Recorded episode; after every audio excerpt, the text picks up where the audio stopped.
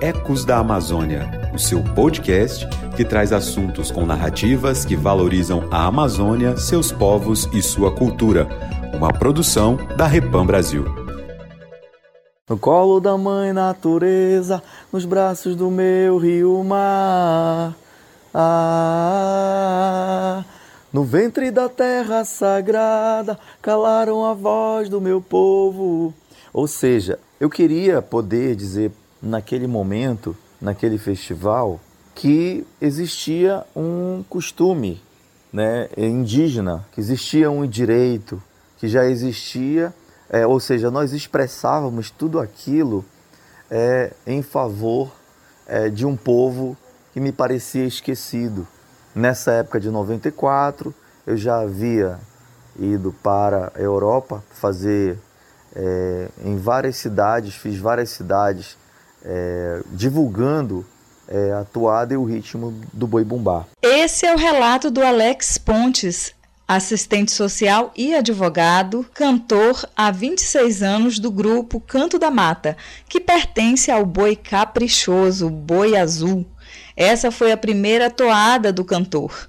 O Festival Folclórico de Parintins é uma festa popular que acontece todos os anos no município brasileiro de Parintins, no interior do estado do Amazonas. Geralmente, as apresentações começam na última sexta-feira do mês de junho, indo até domingo. A festa simboliza uma disputa a céu aberto entre duas agremiações folclóricas, Boi Garantido, que é o vermelho, e o Boi Caprichoso, que é o azul. As apresentações acontecem no Centro Cultural de Parintins, mais conhecido como Bumbódromo. Mas conta aí, Alex, como é para você que vivencia tanto tempo essa emoção, essa expressão cultural em Parintins? Então, essa expressão cultural, quando ela foi percebida por nós é, desde esse tempo, dessa maneira de composição, a gente resolveu mudar então criando a ideia nova do Canto da Mata, que foi lançada como Ritmo Quente, dentre outras músicas dançantes que a gente resolveu colocar, inclusive outros instrumentos, outra maneira, outra forma de linguagem, né, mais moderna, vamos dizer assim, né, naquele rústico que existia, que no início era apenas o, levantador de toada e a batucada, vamos dizer assim, ou a marujada não existiam instrumentos musicais naquele momento, né? E nós fomos dando uma modernidade, melhorando, né? É, todo um contexto cultural, é, a expressão que a gente queria, né? Através da, da mídia cultural, inclusive, para que nós pudéssemos divulgar mais além ainda mais é esse festival folclórico lindo aqui de Parintins. Eu queria dizer que nessa, essa expressão cultural que Parintins tem é muito bonita. Começa né, com participando diretamente dos currais, visitando, percebendo a musicalidade, o costume, como as famílias elas interagiam né, no decorrer é, do ano. E aí, quando chegava no dia 1 de, de junho, começava o ensaio, tanto de garantido e caprichoso. Depois foi modificando para mais cedo, vamos dizer assim, né? O festival é reconhecido como Patrimônio Cultural do Brasil pelo Instituto do Patrimônio Histórico e Artístico Nacional, IFAM.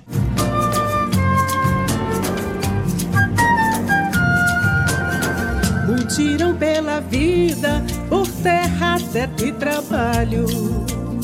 Mutiram pela vida por terra, teto e trabalho. Meus irmãos e companheiras, entrem na luta e vamos ver.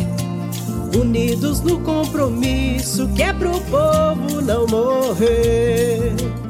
Assim como em Parintins, no Maranhão também se dança e canta o boi. O Bumba Meu Boi foi eleito Patrimônio Cultural e Material da Humanidade pela Unesco. Nessa toada, conhecida como Sotaque de Matraca, composta por Dom Valdeci Mendes, interpretada por Lena Machado, cantora popular, que nos conta um pouco desse amor à música do boi bumbá. Eu sou agente Caritas no estado do Maranhão. Eu sou cantora popular, filha de uma viúva que criou cinco filhos com as atividades de lavar roupa e quebrar coco babaçu. Minha mãe foi lavadeira e quebradeira de coco babaçu. E desde cedo eu aprendi a gostar da música nordestina e da cultura popular do meu estado por influência do gosto musical e cultural de minha mãe. Eu lembro que quando a gente era criança, ela me levava para as brincadeiras de Bumba Meu Boi. E quando a gente é criança, a gente não entende muito bem aquele que significa aquele universo de dança, de música, de brilhos e de tantos personagens, né? E hoje, essas toadas que eu ouvia na infância, elas povoam o meu imaginário até hoje. Lena, e o que significa o Bumba Meu Boi para o Maranhão? O Bumba Meu Boi é uma das brincadeiras mais importantes para o povo maranhense, sobretudo para as populações que habitam a grande região metropolitana de São Luís e as duas regiões do Maranhão que a gente chama de baixadas, baixadas maranhenses, tanto a Baixada Oriental como a Baixada Ocidental. Nós temos grupos em São Luís que são centenários, verdadeiros guardiões da nossa tradição. É um dos principais elementos da nossa cultura maranhense porque fortalece nossa identidade, nossos laços afetivos, sociais e comunitários. O Bumba Meu Boi reúne a fé e a festa. Não há separação entre sagrado e profano. Em todo o rito do Bumba Meu Boi, desde o início dos ensaios, da preparação das indumentárias, dos bordados, da composição das novas toadas, do batizado do boi, ao ápice da festa, que são os meses de junho e julho, que são os tempos das festas juninas, a participação, a envolvimento comunitário e todos os personagens da brincadeira são importantes.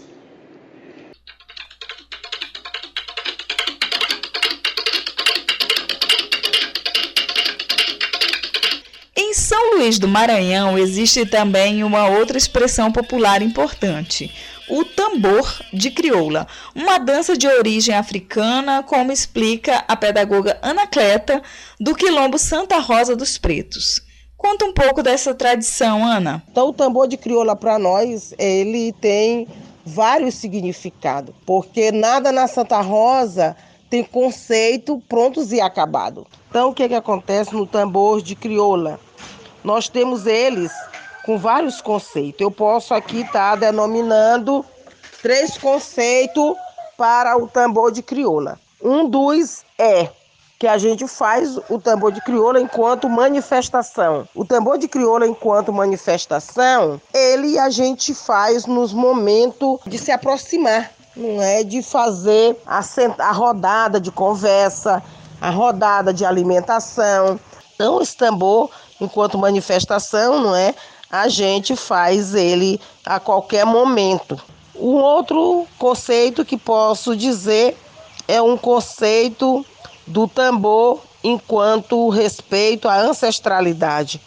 Foi uma herança deixada a nós né, e aí um patrimônio histórico é, trago da nossa ancestralidade. Ele nos empodera diante de o fazer uma outra utilização dele, não é?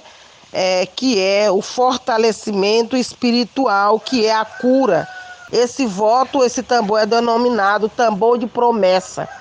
E aí a gente se cura com, né, com o voto que se faz a um santo que é o São Benedito.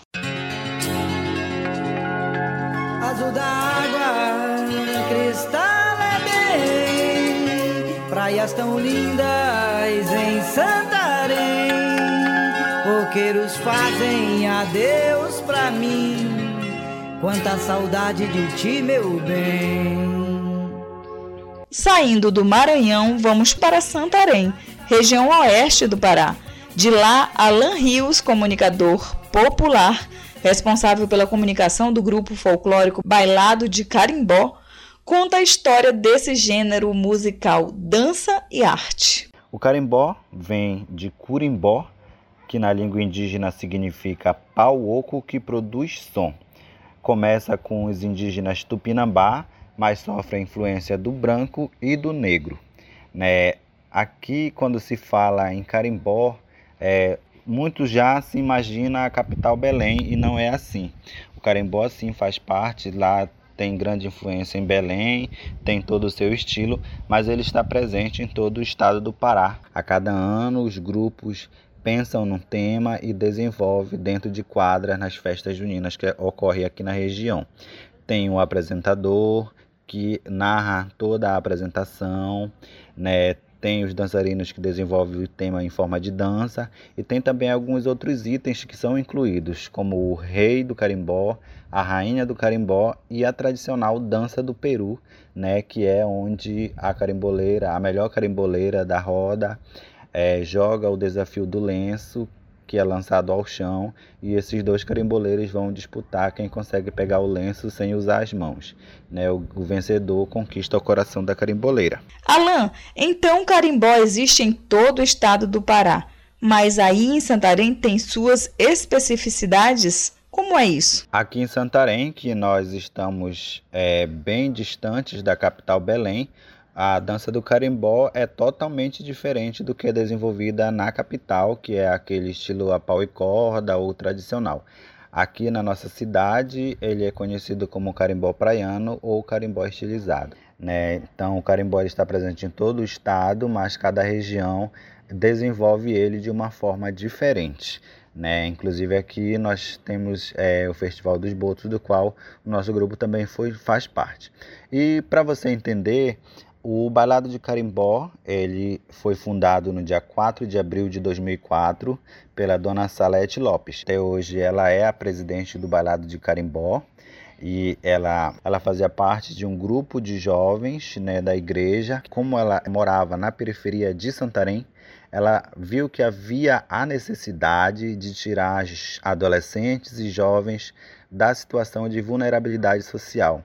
Então ela cria o grupo Bailado de Carimbó, né, traz esses jovens. No início, os jovens, os meninos, eles meio que encararam com um pouco de preconceito, porque eles diziam que o carimbó era coisa de menina, que tinha rebolado e que não era coisa que homem fazia. Mas ela, por conhecer a história do carimbó, ela foi conversando com eles e dizendo que era uma forma deles mostrarem para as outras áreas da cidade, que na periferia existia jovens talentosos que poderiam ser protagonistas da sua história e que não poderiam estar se envolvendo na criminalidade, mas sim mostrando espetáculos, mostrando coisa bonita e assim o grupo foi ganhando, ganhando vida e hoje em dia né, já tem aí anos e anos de história desde 2004. São anos de histórias, anos de tradição em cada canto da Amazônia. Uma história vira dança e a dança vira arte. O som dos tambores falam a alma dos quilombos. Gritam, soam poesias e também anseios. Curam, a Amazônia é rica em expressões culturais, existem muito mais, mas ficamos por aqui agradecendo por fazer parte disso tudo e poder desfrutar mais do boi bumbá, do carimbó, do siriá, dos bois garantido e caprichoso e de tantas outras formas de expressão cultural. Que isso nunca se perca. Você ouviu Ecos da Amazônia, uma produção da Rede Eclesial Pan-Amazônica Repam Brasil.